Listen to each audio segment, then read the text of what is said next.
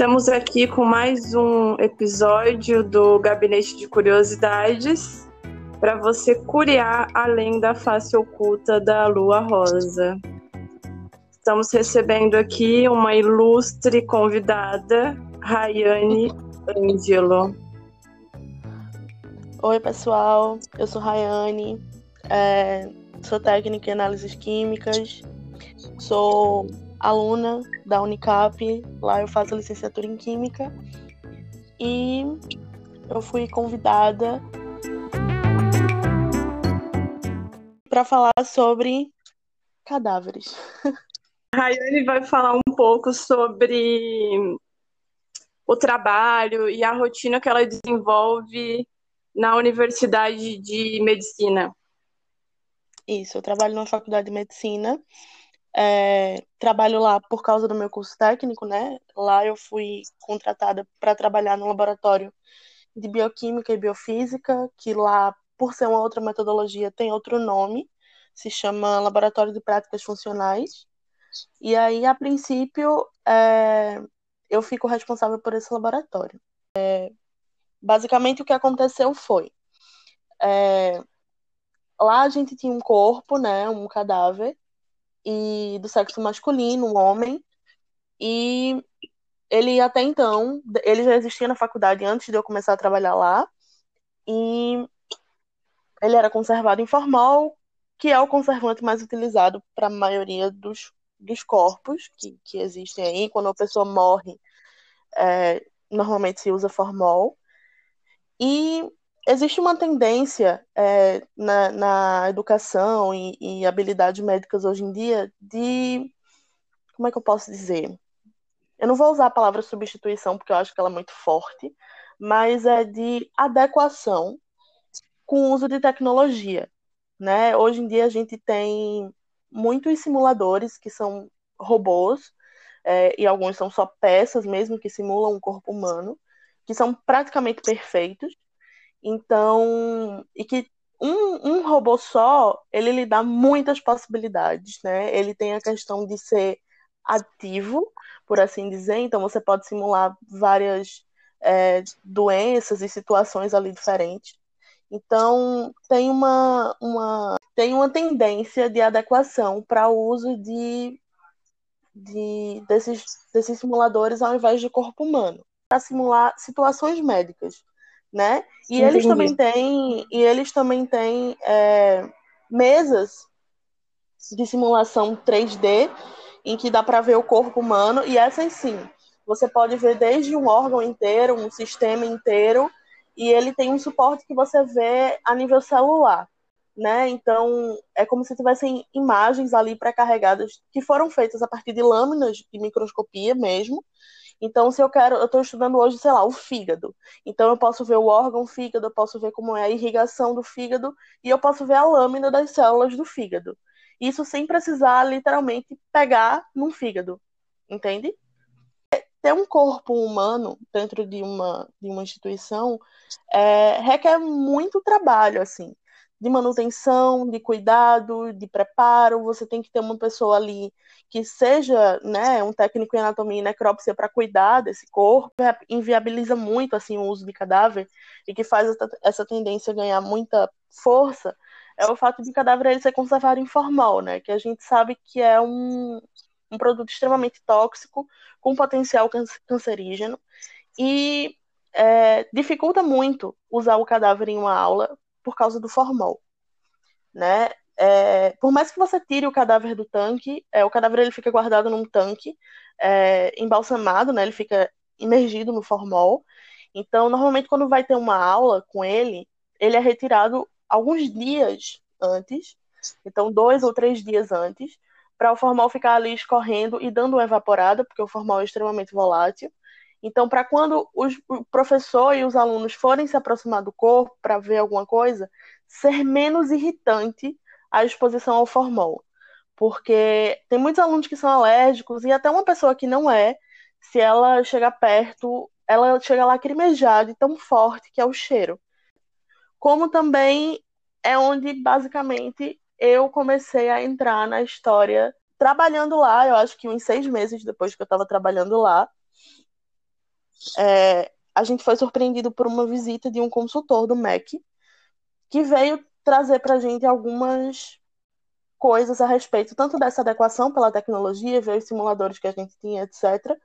E quando ele viu que o corpo é, ainda, era, ainda era conservado em formol, ele propôs à faculdade que o material em que o corpo era guardado, né, era embalsamado, fosse trocado por algum material menos tóxico que o formol. E aí ele conversou com, com os professores né, de anatomia, conversou com os técnicos de lá, que são de, dessa área de anatomia e necrópsia, e aí é, os, os meninos e os professores saíram dizendo outras alternativas, e aí no meio dessa conversa eu fui citada, né, e o consultor do MEC veio me procurar é, para me perguntar e me explicou o que é que precisava, né? O que é que ele estava querendo. Ele estava querendo cancelar a ideia do formol, porque se a faculdade ainda tinha um corpo, que no mínimo ele fosse usado, porque com o formol ele era praticamente nunca usado. Justamente por causa disso, pelo alto índice de alunos com alergia, né, é, pela irritabilidade que causa, e isso inviabilizava muito as aulas, porque uma aula que, sei lá, era para ter uma duração de 40 minutos com o, o corpo humano, durava, sei lá, 10 minutos, porque ninguém aguentava ficar perto dele, porque o cheiro era muito forte. Eu perguntei a ele se ele tinha alguma ideia do que, que eu poderia fazer, que ele tinha visto em outra instituição e tal. E ele falou que tinha alguns trabalhos feitos com glicerina, propriedades bactericidas e antifúngicas, né? Então ela tem alto poder de conservação. E ela não tem cheiro, ela não, não é tão volátil quanto o formol. Então ela é um, um uma substância pouco irritante e que faz o que a gente quer num corpo, né? A gente precisa que ele seja conservado e de alguma coisa que iniba ali a, a, as, a atividade das bactérias e dos fungos para ele não apodrecer, né? Eu comecei a pesquisar sobre possibilidades de usar a glicerina como um conservante. E aí existem várias formulações diferentes utilizando glicerina como componente principal. É, Entendi. Existem várias maneiras de você fazer. E isso varia muito com o tipo de corpo que você tem. Então, no meu caso, né, a gente tinha um corpo que já era fixado e conservado no formol. Então, é, eu não podia simplesmente tirar ele do formol e colocar ele dentro da glicerina, porque ele com certeza ia apodrecer em pouco tempo.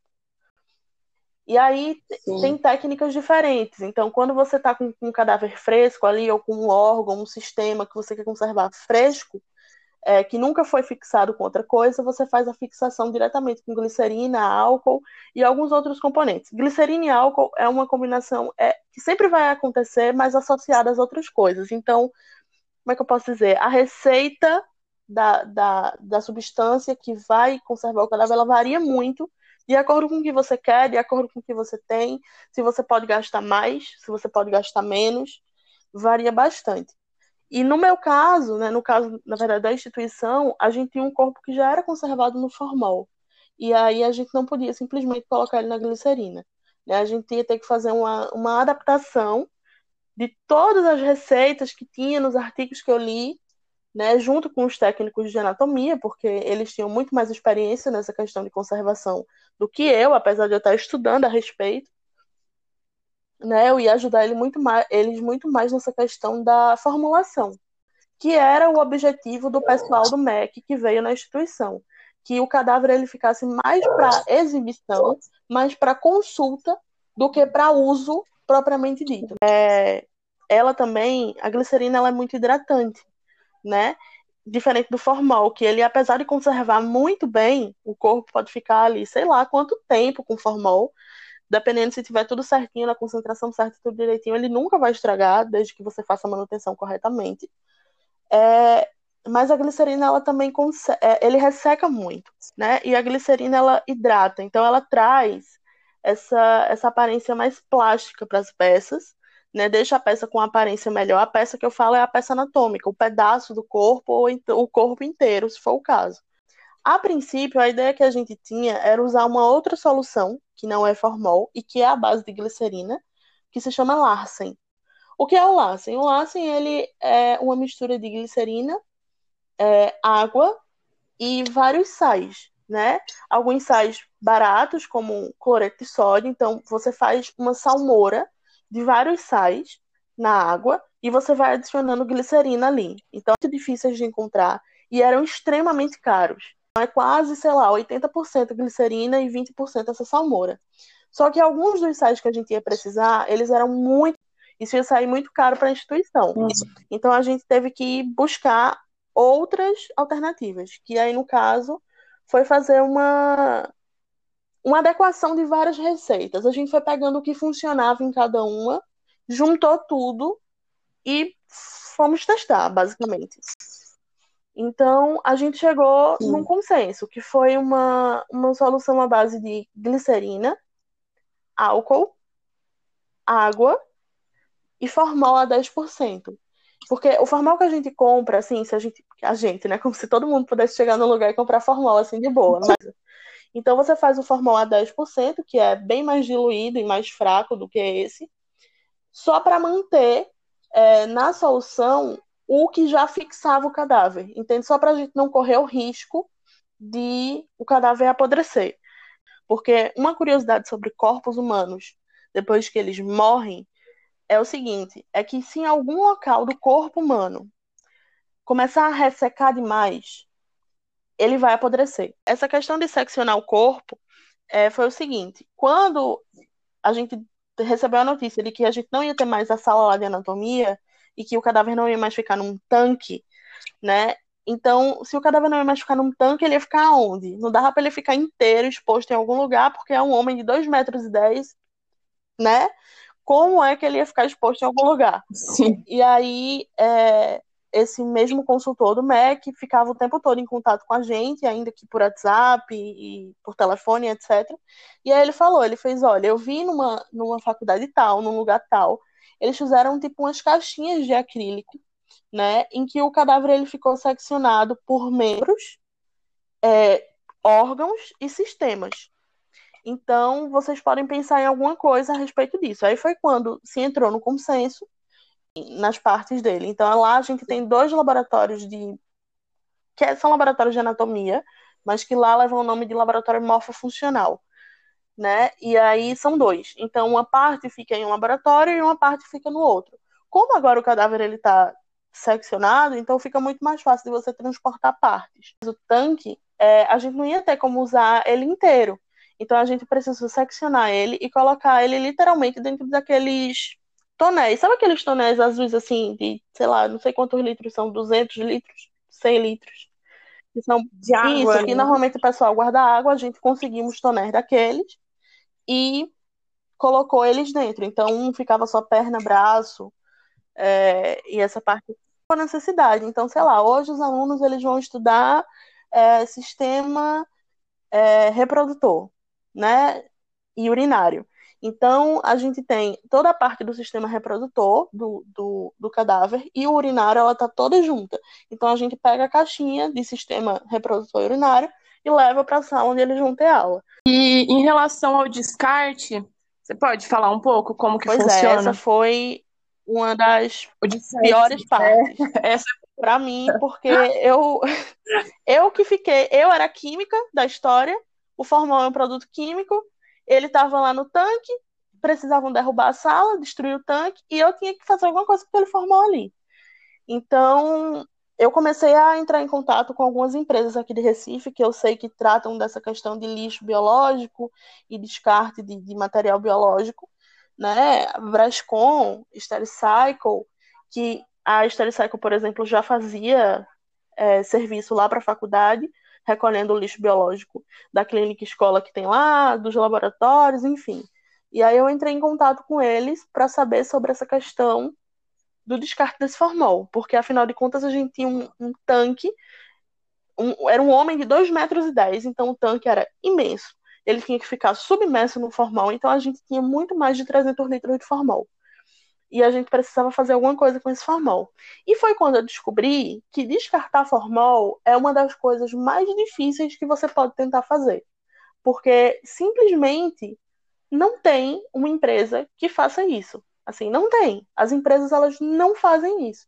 É tipo assim, é uma coisa que existe no mundo e que se você pegar ela para você, você vai ter que ficar com ela para sempre, porque você não tem o que fazer com aquilo. Você tem que simplesmente, sei lá, se virar.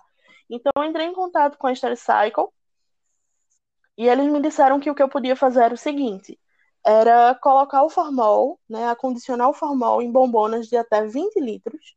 Eles só levariam de 20 em 20 litros e eu tinha mais de 300. Então eu tinha que colocar pó de serra. Ou seja, muitas viagens. Muitas viagens. E eles faziam a coleta uma vez por semana. Então, é, nossa. Assim, eternamente. Mais de um mês para Exatamente, muito mais. O pó de serra ia sugar o formol e absorver bastante.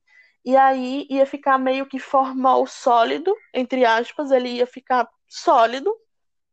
E aí facilitaria tanto o transporte, porque também tem a questão de você transportar esse tipo de material, é um material perigoso, então você não pode transportar ele de qualquer forma, e para fazer o descarte. E isso é uma coisa que eles nem assim podiam fazer, né?